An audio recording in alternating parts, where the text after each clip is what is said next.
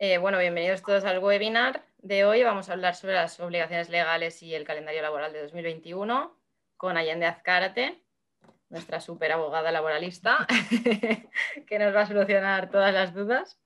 Sí, pues es un poco, un poco, vamos a hacer aquí un poco una lista, como la lista de la compra, ¿no? Pero de todas las cosas que vamos a tener que hacer, que muchas ya las sabemos, porque si ya llevamos tiempo en Departamento de Recursos Humanos, pues ya no es el primer apertura de año ¿no? que nos toca. Y, entonces, bueno, lo, primero, bueno, como todo, o sea, siempre que llega enero, ¿no? Quizás igual, bueno, aquí hay muchas cosas que tocar, yo voy por un orden que ya sabéis que a veces es un poco desorden, ¿no? Pero bueno, vamos a intentar ponerlo en un orden un poco lógico, ¿no? Generalmente nos encontramos que ya hemos empezado seguro a últimos de año a planificar esos costes que tenemos, ¿no? Pues a ver qué, qué, vamos a hacer con los salarios de la gente, si va a haber revisiones, no hay revisiones.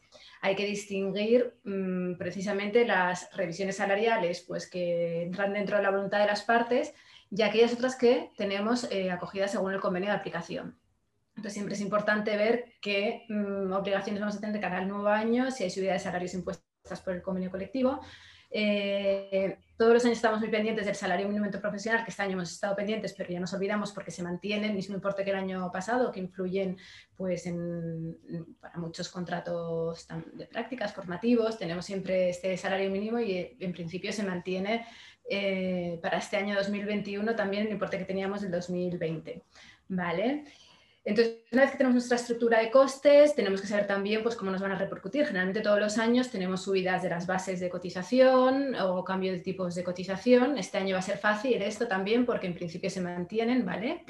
Y entonces nuestra estructura de costes respecto del ejercicio anterior a este no vamos a encontrar grandes saltos por los que tener que preocuparnos, ¿no? Como otros años que tenemos que igual, pues salarios eh, que están topados, pues siempre con el incremento de las bases máximas nos encontramos con un sobrecoste.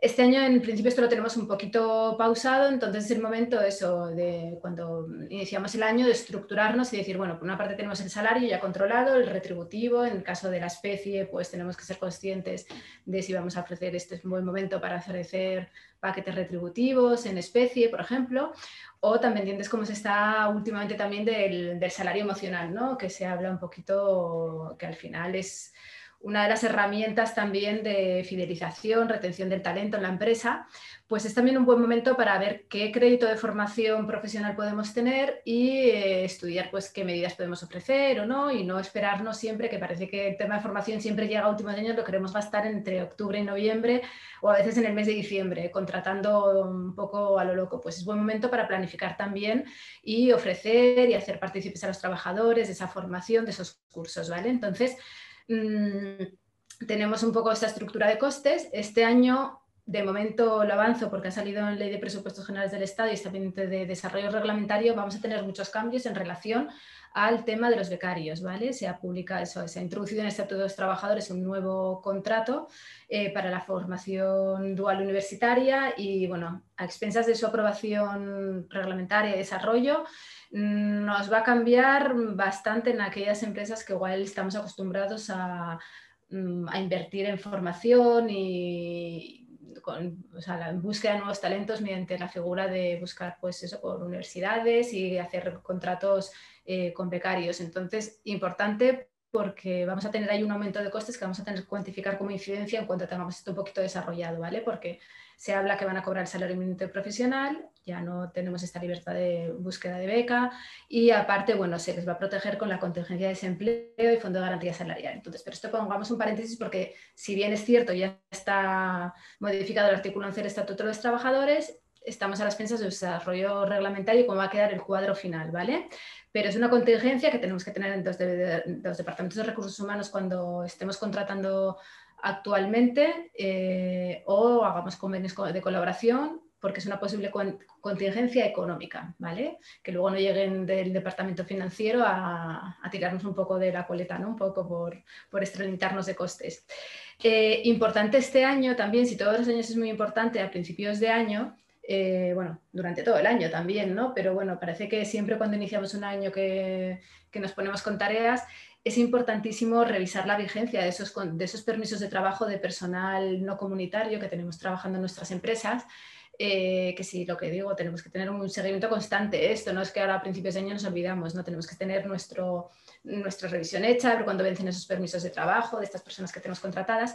Con mayor interés este año debemos revisar todos aquellos eh, contratos que tenemos activos o contrataciones a futuro, pero bueno, a futuro no nos, no nos influye, pero de personal que de, británicos, ¿vale? Porque ahora tenemos con, ya finalizado el periodo transitorio y a partir de ahora eh, tenemos que aplicar el Reglamento General de Extranjería para estos trabajadores. Entonces revisemos muy bien eh, estos trabajadores británicos que tenemos, que bueno, pues que... Eh, que cómo tienen sus permisos, cuándo lo han obtenido, cuánto tiempo llevan en España, eh, porque tenemos fechas claves, si llevan más de cinco años, si es antes de, eh, tienen su tarjeta comunitaria antes del 6 de julio de 2020 o posterior al 6 de julio de 2020, ¿vale? Pero que está claro que en una nueva contratación que hagamos a partir de ahora, en enero eh, tenemos que ir a las modalidades generales de contratación, pues al igual que hacíamos con otras nacionalidades, pues las reglas generales de extranjería, ¿vale? Em, todo esto, bueno, cortarme, ¿eh? si hay algo que, me lanzo y luego me quedo... Si alguien tiene cualquier pregunta o cualquier cosa, nos puede preguntar o por el chat y, y las iremos, yo te las iré diciendo y las vamos contestando. Ha sido un poco un enfoque muy general ¿no? de lo que tenemos que hacer, pero ahora vamos a meternos un poco más en, en harina. ¿no? Eh, bueno, importantísimo también que tenemos que hacer esta apertura fiscal. Debemos solicitar nuevamente a los trabajadores que cumplimenten el modelo 145 de su situación eh, personal para calcular correctamente ya desde el mes de enero el tipo de retención que les corresponda en función de una previsión de, de ingresos que vayan a tener aquellos trabajadores que en este momento, a lo largo de todo el año, mm, quieran que se les aplique un tipo de retención superior, pues sabemos que se puede solicitar, ¿vale? No, no, a la inversa, no podemos retener de menos, pero sí nos pueden solicitar un tipo superior de retención. Y, y, es importante, bueno, pues que en este mes de enero, antes del pago de la primera nómina, tengamos completado la nueva situación para este ejercicio 2021 de todos aquellos, trabajadores. Sabemos que un trabajador no tiene por qué declarar su situación personal si no quiere. O sea, esto, que, si, alguien lo quiere declarar, tendrá que, que, marcar la casilla número 3, porque todo el mundo tiene que rellenar y firmar, pero si no quieren declarar que tienen hijos, necesitan separados o otros datos más peculiares, no tienen obligación de hacerlo. Eh, simplemente lo que implicará es que esas deducciones por esa situación particular las aplicarán cuando tengan su declaración de renta y de momento la empresa pues aplicará un tipo mensualmente superior de retención. ¿Vale? Eh, y este modelo 145 ahora lo tienen que, que, presentar, ¿no? Todos los trabajadores hayan tenido o no cambios en su vida personal. Correcto que entrarán antes de este año. Eso, necesitamos cada año tener, eh, o sea, y firmado cada año la situación eh, fiscal de cada uno, personal de cada uno, porque si hay una revisión de renta, si, si finalmente tenemos un problema con la agencia tributaria porque hemos retenido incorrectamente y es porque hemos declarado que un trabajador tiene dos hijos tal y todo esto es mentira, nos dirán, ustedes han aplicado mal esta, ¿por qué lo han aplicado mal? Es error de la empresa y no, si tenemos un modelo 145 firmado, pues allí la empresa ya la responsabilidad mm, parece que no, es de ella, ¿no? Y entonces lo podremos justificar y, un poco librarnos mm, si no tenemos datos correctos. Por eso es importantísimo que esté firmado nuevamente, ¿vale? Em, ¿Qué más tenemos este año? A ver, porque este año tenemos tantas cosas que no sé por dónde tirar, porque bueno, vamos a, puntualizar un tema que me parece súper importante y que desde los departamentos de recursos humanos de aquellas empresas que hayan realizado un expediente de regulación de empleo, es muy importante que den el, me voy a saltar todo lo que tenía anotado antes, pero ya que estamos hablando de retenciones, es muy importante que este año maticen a aquellos trabajadores que han estado en un ERTE, que si bien por el ingreso, porque tenemos el, drama y a fecha actual es drama, que será más cuando tengamos que hacer la declaración de renta.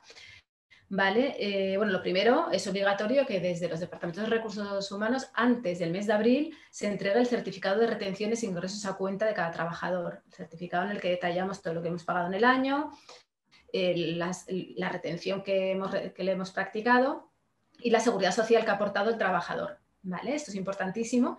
Em, que lo entreguemos porque si no sería una infracción, ¿vale? Leve, mm, leve, si son unos 150 euros, pero si hay reiteración nos lo cuantificarán más. Entonces, obligatorio enviar a todos los trabajadores, así como con aquellos profesionales que hayamos trabajado durante el año, el certificado de retenciones. Entonces, aprovechando este envío de certificado de retenciones, hay que matizar que aquellos trabajadores que hayan estado en un expediente de regulación de empleo este año van a tener dos pagadores, porque las cantidades que paga el SEPE se consideran, eh, no, se consideran exentas, por supuesto, y se consideran retribuciones, ¿vale? También rendimientos de trabajo abonados por un segundo pagador. ¿Qué ocurre con esto? Que si alguien que no gana más de 22.000 euros al año y está acostumbrado a no tener obligación de hacer renta, este año mm, tiene obligación porque tiene dos pagadores. ¿Cuándo es la obligación? Cuando este segundo pagador pague más de 1.500 euros eh, anuales. El SEPE, si mínimo, con mucha suerte, la gente que ha tramitado un expediente de regulación de empleo más de un mes para alcanzar los 1.500 euros seguro que han llegado. Entonces, importantísimo, eh, pues que se les haga este señalamiento a los trabajadores, que estén pendientes, que no hagan como todos los años de olvidarse y que este año es importante que miren si tienen obligatoriedad o no de presentar esta renta según las cantidades que, el SEPE les haya abonado en caso de, de ERTE. ¿vale? Esto, bueno, es el caso de ERTE, pero también si llega a haber una prestación de desempleo, estábamos con lo mismo, ¿vale? Eh, ¿Qué más tenemos entonces? De recursos humanos dejamos ya listos el 2020, por decir que lo dejamos ya cerrado, ¿vale? Con esta entrega de certificado de retenciones y nos ponemos, pues bueno, con las obligatoriedades que habíamos dicho que varias veces que ya hemos hablado, que nos quedaban como muy lejanas en el tiempo, que bueno, todavía no estaban en vigor, me estoy quedando sin luz, creo, ahora, ¿no? Sí, has empezado a ser una cebra y ahora te estás quedando sin luz. completo, voy a ver, bueno, bueno, por lo menos me escucháis, ¿no? sí, sí. No sé si aceptarme más, no sé si cambiar. Bueno, esto yo, lo mío y las... Bueno, aquí me veis un poquito más, pero bueno. Eh, pues bueno, eh, habíamos visto eh, los acuerdos de teletrabajo que teníamos que que firmar y documentar con los trabajadores que realizasen ese 30% de su jornada bajo un régimen de trabajo a distancia o teletrabajo. Y decíamos que, bueno, que no era obligatorio, eh, tenían que pasar los tres meses para adaptarnos, pues ha llegado el día. Mañana es el día en el que ya estas personas que estén haciendo un teletrabajo definitivo, que no sea un teletrabajo por, por tema COVID, no vamos a repetirnos en todo lo que hablamos en su momento, pero cuando sea un teletrabajo real y conforme a la nueva normativa, estos acuerdos ya tienen que estar, la fecha tope que nos daban para adaptarnos será hasta el 13 de enero, o sea, mañana, ¿no? Si, si hoy 12, mañana 13 de enero. Y recordad que estos anexos de teletrabajo no solo firmarlos, sino enviarlos a tu asesor o si haces las comunicaciones directamente al SEPE como empresa, de registrarlo en el Servicio Público de Empleo, que tiene que tener conocimiento de estos acuerdos de teletrabajo. Es importantísimo, que ya ha llegado la fecha. ¿De qué nos está llevando la fecha también? El 7 de marzo del 2021, pues aquellas empresas de entre 100 y 150 trabajadores eh, ya tienen obligación de registro y de realizar su plan de igualdad, ¿vale? Para las empresas más pequeñitas, de 50 a 100, todavía tenemos hasta el 7 de marzo del 2022. Dentro de poco estamos hablando de esto, que ya ha llegado el día también, pasa volando. Em, pues entonces, mm, tarea más, otro checklist que tenemos que poner de, tareas que tenemos, que es el plan de igualdad, si estás entre 100 y 150 trabajadores.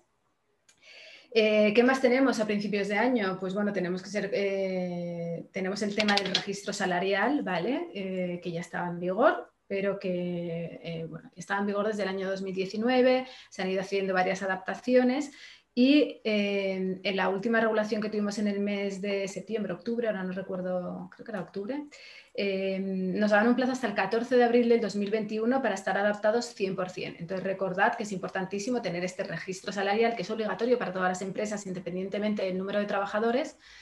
Y hay que distinguir este registro salarial de una auditoría laboral, que la auditoría laboral eh, lo tienen, sería obligatorio para aquellas empresas eh, con más de 50 trabajadores. ¿vale? Con este, con este registro eh, horario anual, que de hecho Factorial en, la plataforma te lo sacas directamente y puedes sacarte todo el informe anual de, todo el año, de todas las horas registradas. ¿no? Súper tediosa, perfecto. Con esto, eh, la empresa tiene que hacer algo con este registro anual, mm, el Excel que te sale de todo el informe. El registro lo tenéis que hacer, eh, hay que poner en conocimiento de los trabajadores que aquellos que quieran tener acceso al registro salarial, pues que pregunten. Muchas de las empresas no tenemos, porque es a través de los representantes de los trabajadores, si no tenemos pues lo que hay que hacer es eh, que sea a través de, por lo menos, o sea, de petición, a través del Departamento de Recursos Humanos o de persona que se quiera habilitar para este tema. ¿Vale? Y es importantísimo, bueno, si hay una brecha salarial en empresas de más de 50 trabajadores, eh, hay que justificarlo, recordar que es lo más importante porque lo que se, evita, se quiere evitar precisamente es que no existan estas desigualdades y de existirse que se puedan ir corrigiendo o se pueda hacer un señalamiento de ellas. ¿Vale? Entonces los trabajadores tendrían acceso al mismo por solicitud. Entonces no está de más que cuando lo tengamos hecho, además es obligatorio hacerlo, informar anualmente. Es verdad que si hay cambios significativos que nos obliguen a hacer una actualización, lo tendremos que hacer, pero en principio nos dicen que es anual, pues es Mm, recordar a esos trabajadores pues, que tienen a su disposición, en caso de tal, el registro salarial, o exponer simplemente los resultados, si queréis, por la transparencia. Una vez que está realizado, como no hay que dar detalles particulares de cada trabajo, o sea, no, un registro salarial no es que voy a conocer ahora lo que cobra eh, Marta Pérez, que la tengo aquí al lado, ni mi otro compañero, ¿no? Un registro salarial es para ver estas pues bueno, estos porcentajes, este, este, registro, ¿no? Eh, entonces, no está de más pues hacer compartir esa información pues como hacemos con un calendario laboral, que también es importante, que luego es otro tema que vamos a ir a él. ¿Vale? Entonces, el registro salarial importantísimo. Em, volver a reiterar, ya que estamos anualmente, para que quede constancia esas políticas de desconexión digital, ¿no? que hablamos, que ya también desde el 2019 es importante. Y, eh, bueno, aparte de las políticas de desconexión digital, tenemos también, eh, ¿qué más tenemos de, así un poco que avisar en términos generales, al igual que hacemos con un poco por, por cumplir el trámite, ¿vale? Que, pues bueno, recordar los protocolos, por supuesto, de protección de datos. Eh, iniciamos nuevamente en el, el, tema de los reconocimientos médicos, obtenerla, pues que bien aquellos que quieran realizarse el reconocimiento médico, pues ir organizando estos temas con, con el servicio de prevención o mm, aquellos que no quieran realizar, tener esa negativa del trabajador bien archivada para que se niegue el reconocimiento médico. Es un tema de prevención. Eh, sobra decir de revisar nuestros contratos que tenemos con proveedores externos, como es el tema de prevención de riesgos laborales, para cualquier actualización del plan de prevención de riesgos laborales. Lo mismo, revisar con el seguro aquellos, aquellas empresas que tienen que tener el seguro obligatorio de convenio, ¿vale? Para protección de ciertas contingencias, que es obligatorio. Eh, que tengamos bueno, estas pequeñas cositas, aunque bueno, nuestro agente de seguro seguro que ya está súper atento y todos los años nos manda la póliza la renovación, pero por si acaso es también algo que bueno, que no nos puede pillar de sorpresa, que no tengamos una contingencia y que nos haya quedado por aportar alguna documentación, ¿no? Mm, o alguna incidencia que luego nos encontremos que el seguro no pueda, no nos cubra o no estemos cumpliendo con la obligatoriedad, ¿vale? Em, y importantísimo, que ahora nos podemos parar más ya, es el, calendario laboral. Bueno, no sé si todo esto o queréis que me pare un poquito más en... No hay más no, hay preguntas, así que sí podemos pasar al, calendario laboral. Todas las tareas, vamos apuntando todas las tareas que tenemos que hacer, que ya son muchas, contadas así son muy rápidas, pero luego pues lleva muchísimo tiempo y bueno, según el número de trabajadores, pues más realizar esta, estas comunicaciones. Importantísimo, estoy muy pesada, pero nos ha llegado ya la fecha de los acuerdos de teletrabajo, ¿vale? Importantísimo ya eh, ponerlo en marcha y su registro, que es algo que mm, no puede quedar sin, comunicar al SEPE, ¿vale? Y sin regularlo, por supuesto. Si todavía no tenemos muy claro qué situación tenemos en la empresa, vale más que mandemos un mail general que continuamos con teletrabajo por tema pandemia, si no tenemos claro si va a ser definitivo o no, pero dejarlo muy bien organizado, ¿vale? Todo, ¿no? Pero, pero bueno, esto ya tenemos la fecha. Eh, registro salarial podemos estar un poco locos por ahí todavía, que tenemos hasta abril para terminar de, tenerlo como ya, adaptados, pero este tema es importantísimo. Y el tema de calendario laboral es nuevo para este año, pues cierto que, que, no tenemos. Lo único que nos puede afectar en el calendario nuevo para este año es pues que debido al 2020, que ha sido tan sumamente caótico, ¿vale? Eh, pues tenemos que ver cómo tenemos las vacaciones, saldo de vacaciones ¿no? de, un ejercicio, porque todos sabemos que las vacaciones deben de disfrutar dentro del año natural. Eh, en la práctica, creo, por experiencia, igual me equivoco, pero por la experiencia y empresas que he gestionado, mm, raro es que llegado el 31 de diciembre eh, tengamos un saldo cero de vacaciones y todos hayan disfrutado vacaciones, ¿vale? Bien, porque ha habido, puede haber una simplemente porque pues por trabajo no hemos podido, se debe justificar que por razones organizativas pues la empresa no ha podido conceder las vacaciones, a veces depende del trabajador, va a tener un proceso de incapacidad temporal o una solicitud de otro trabajo, entonces tenemos que ser muy claros, pero si ya lo hemos tenido que exponer en el calendario laboral que hemos realizado anteriormente, qué criterio vamos a seguir cuando arrastramos vacaciones, qué periodo máximo tenemos para disfrutar las vacaciones, porque las vacaciones no se pueden pagar. Entonces, eh, ¿qué mes tope vamos a tener para disfrutar esas vacaciones del ejercicio anterior? Que no vayamos acumulando y nos encontremos que ya estamos generando, ya hemos generado casi dos días y medio, bueno, no, dos días y medio todavía no, porque es por mes, pero ya llevamos un mes de vacaciones ya acumulado con estos días de trabajo del mes de enero. Entonces, eh, hay que planificar bien y correctamente eh, qué vamos a hacer con las vacaciones que tenemos acumuladas. Y dos, eh, importantísimo, aquellas empresas que han tenido ERTES, ojo este año con el tema de, las vacaciones, porque los trabajadores antes que en ERTE deberían de estar disfrutando vacaciones, porque si no el SEPE está pagando unas cantidades que no tendría que pagar el SEPE si los trabajadores han disfrutado vacaciones. Entonces, importantísimos que no tengamos vacaciones aún pendientes y si las tenemos, hay que solucionarlo rápido y que esos trabajadores dejen de estar en ERTE y disfrutando vacaciones. Las vacaciones las tiene que pagar la empresa y no, y no el SEPE, ¿vale? Importantísimo en este sentido. Em, una vez que tenemos ya esas vacaciones cerradas, pues tenemos que empezar a trabajar sobre el calendario de este año. Eh, de momento, por supuesto, nadie sabe ni qué vacaciones va a hacer, ni no va a hacer, y hay un poco de descontrol, pero bueno, es importante que desde Recursos Humanos mm, mandemos un mail general para que se vayan estructurando las vacaciones del nuevo año por departamentos, por bueno, pues un poco los criterios que se van a seguir. Y importantísimo de ya comunicar esos festivos que vamos a tener, qué días son, mm, bueno, los días que no se trabajan, los horarios y que tenemos lo que, bueno, esto ya nos vamos igual y enlazamos con, con otros temas que hablamos en otros momentos, ¿no? Según tengamos nuestra distribución de la jornada, si es regular o irregular, matizarlo, ¿vale? Importantísimo.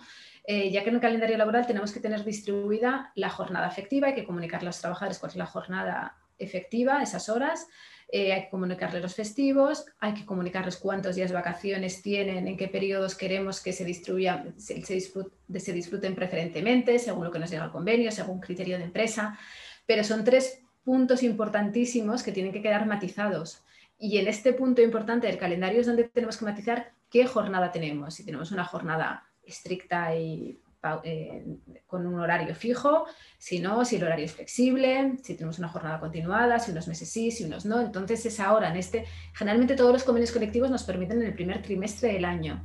¿Vale? hay que mirar el convenio, por si acaso hay otros que no son tan, tan optimistas y nos lo hacen un poquito más. Bueno, yo, yo no me veo a mí misma, no sé si... No. no sé qué me pasa aquí. Mucha luz en Asturias, pero bueno, aquí un poco más claro. Em, y es un poquito, eh, luego los calendarios hay que trabajarlos bien. Y lo bueno, bueno, que vosotros a la hora de comunicarlo, ¿no? porque tiene que estar lo, que nos dice el Estatuto de los Trabajadores, que tiene que estar en lugar visible, en el centro de trabajo. Entonces, eh, bueno, vosotros a través de Factorial creo más visible no puede estar, que yo creo que cada vez que entran casi pueden ver su calendario laboral, ¿no? Entonces, es muy bueno porque se está cumpliendo con la obligatoriedad legal de, porque en otros, pues, otras actividades eh, que no tengan, o, pues antes se ponía con una chincheta en, los vestuarios, pero bueno, mm, es obligatorio y tiene que estar, y tiene que estar a disposición y visible eh, para los trabajadores. Hay que distinguir este calendario laboral general que, que nos regula estas cosas como son la jornada, el horario, los festivos, cuántos días de vacaciones tenemos en general, que es lo que tenemos que comunicar, y luego cómo lo vamos a ir trabajando a lo largo del año, este calendario laboral, pues ya con las vacaciones mm, que ya cada uno nos solicite, con esos permisos, con esas incidencias que puedan ocurrir, ¿vale? Pero es importante matizar qué tipo de jornada tenemos y en su caso que sea un horario estricto, pues determinar el horario estricto que tenemos según qué meses o no meses. ¿Vale? Vale, después el tema de los, de los festivos, nosotros, por ejemplo, en Factorial, como, tenemos, como trabajamos en diferentes mercados, ¿no? A veces, eh, si alguien trabaja en el mercado francés, pues queremos que tenga los festivos franceses de, Francia. Esto se tiene que comunicar de alguna manera para que pueda tener los festivos del país en el que, en el que está, para el que está trabajando. Aquí tenemos como siempre que el momento más oportuno para introducir estas cláusulas siempre son los contratos de trabajo, ¿no? Porque cuando contratamos a alguien sabemos que son estas condiciones, con este calendario, con estos festivos adaptados a un sector concreto. Pero bueno, muchas veces eh, lo que hacemos son puestos dentro de un mismo departamento asignamos distintos mercados y puedo comenzar para un mercado y cambiar, ¿no? que también es, además diría mucho de la versatilidad del trabajador y la adaptación, ¿no? que nos cambien de un mercado a otro. Y entonces, si no lo tenemos regulado en el contrato de trabajo, eh, sí es necesario que cuando expongamos este calendario laboral, en este caso los festivos de este trabajador, mmm, le tenemos que señalar que no van a ser los generales del centro de trabajo, sino que va específicamente ligado pues eso, al mercado de referencia en el que está. Al igual que, por ejemplo, si también trabajamos con distintas franjas horarias, igual tenemos trabajadores que tienen que trabajar siempre en horario nocturno para España, pero que no es el mismo en otros países. Y entonces, si esto lo regulásemos también en el contrato de trabajo, pues la forma de retribución o ese complemento de nocturnidad cambiaría respecto de, de lo que sería si no lo regulamos como tal ordinario. Al igual que los festivos, si esos trabajadores nos van a trabajar los festivos oficiales de España, porque sus festivos son, y no señalamos que sus festivos son otros, ojo, que estos trabajadores quizás nos devengan un plus de festividad, ¿vale? Entonces es importantísimo que detallemos ahora los festivos que van a tener. Si no tenemos el contrato de trabajo, pues intentar llegar a un acuerdo con los trabajadores.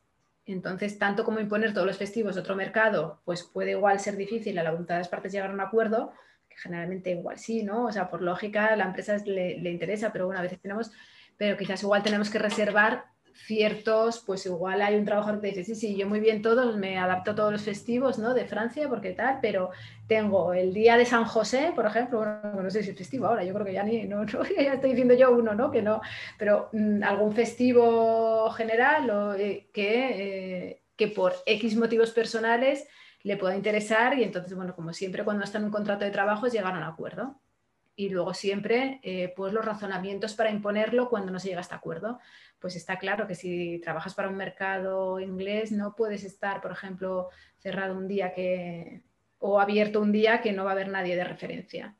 Entonces ahí tenemos esa suerte para poder un poco imponer nuestras medidas como empresa, pero siempre hay que regular tanto tema de horarios o de festivos especiales cuando ya tenemos un, desde inicio mm, identificados estos mercados, pues sería en su contrato de trabajo y si no tenemos identificado un mercado concreto, pues sí señalar que debido a la proyección internacional de la empresa, pues que, em, que sus horarios se adaptarán al mercado de referencia, horarios o festivos etcétera. Vale. Lo que no podríamos es aplicar, pues por ejemplo, si vamos a pensar que yo trabajo para el mercado francés y ahí tienen 42 días de vacaciones y un permiso de paternidad de un año y medio, pues eso no lo vamos a poder aplicar, pero a nivel de horarios y eso sí, no vayamos a, pasarnos tampoco, pero vale. Que las medidas legales no, pero aquellas de referencia y sobre todo si, por ejemplo, allí tienen cuatro festivos más, el mercado de referencia tiene cuatro festivos más, pues mucho ojo porque no vamos a tener los cuatro demás, ¿vale? Vamos a tener los que tenemos aquí reconocidos como festivos anuales, ¿vale? En días, no en fechas exactas.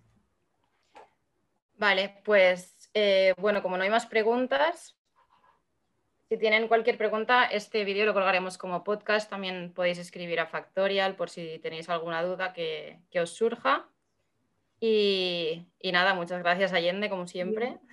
Pero la próxima vez acertar con la luz, porque de, verdad que espero que sea útil, pese a que a la poca visibilidad, que igual estaba poniendo caras de susto, pero no es así, ¿no? Entonces, bueno, que cualquier cosilla, pues eso, cualquier comentario que nos dejen y podemos resolver también otras mm, cuestiones más particulares que surjan un poquito de todo lo que hemos hablado. Genial, pues nada, muchas gracias a todos y muchas gracias también a ti, Allende, y, y hasta el próximo webinar. Genial.